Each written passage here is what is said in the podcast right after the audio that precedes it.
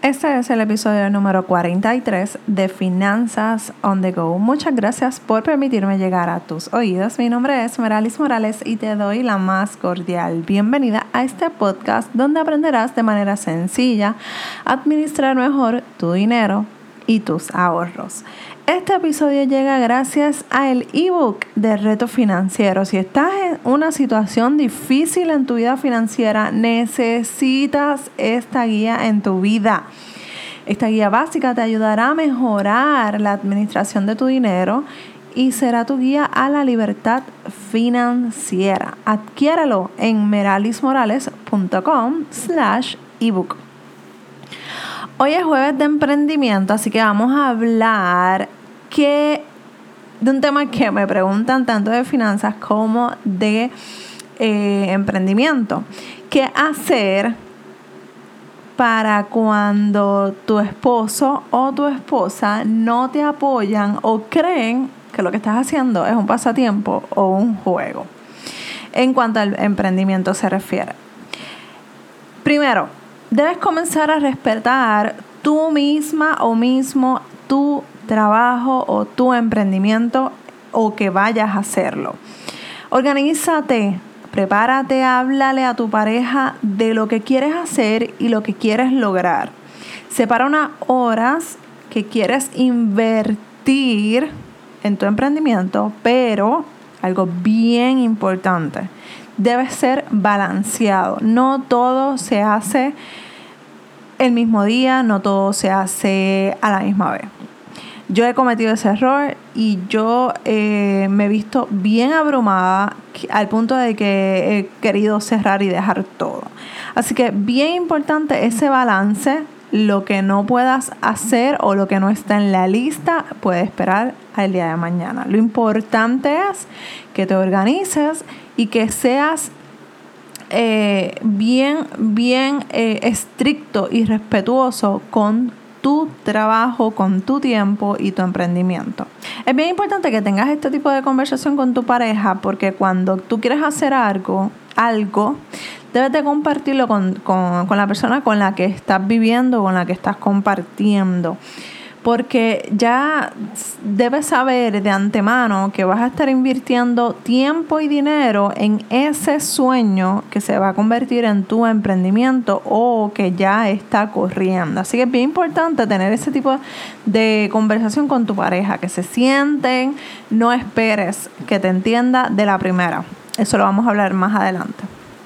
Después que hayas tenido esa conversación es de suma importancia que ese tiempo que tú estableciste y que separaste lo, lo cumplas para lo que te quieres dedicar.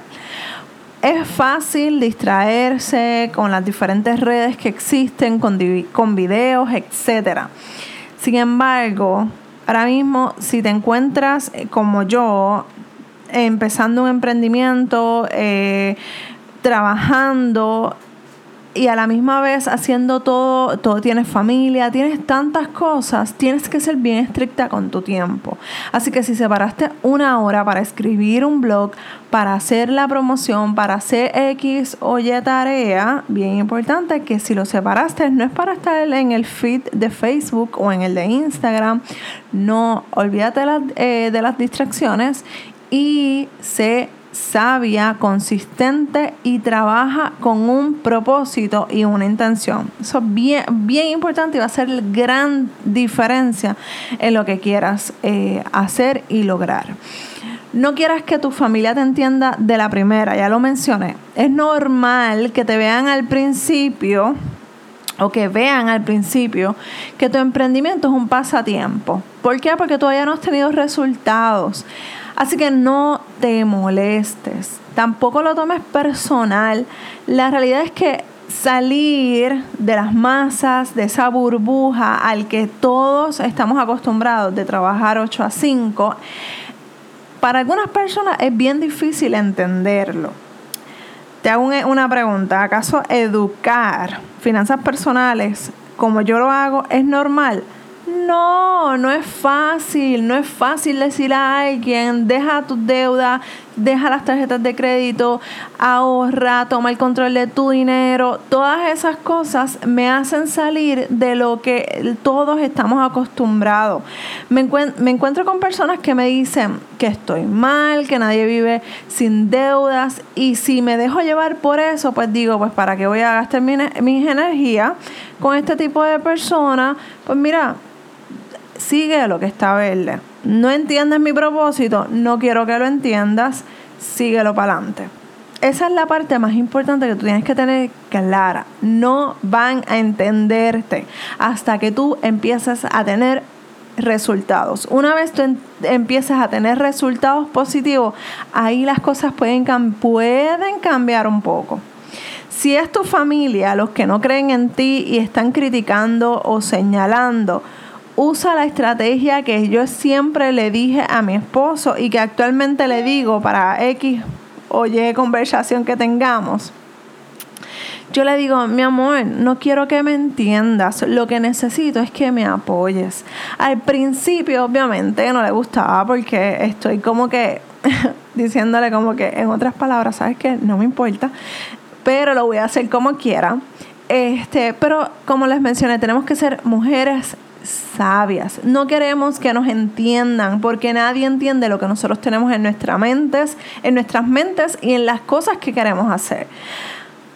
Cuando cuando tú comienzas a tener esos resultados positivos, que ya empezaste a tener followers, que ya empezaste a tener dinero, que ya empezaste a generar unas ganancias, todos los que te están criticando ahora mismo, créeme que te van a estar felicitando por lo bien que lo haces. Algunas personas seguirán siendo la crítica porque sí es necesario, porque sí es necesario. Eh, poder, siempre hay un espacio de mejoramiento y siempre va a haber alguien que no vas a poder complacer y no estamos aquí para complacer a todo el mundo.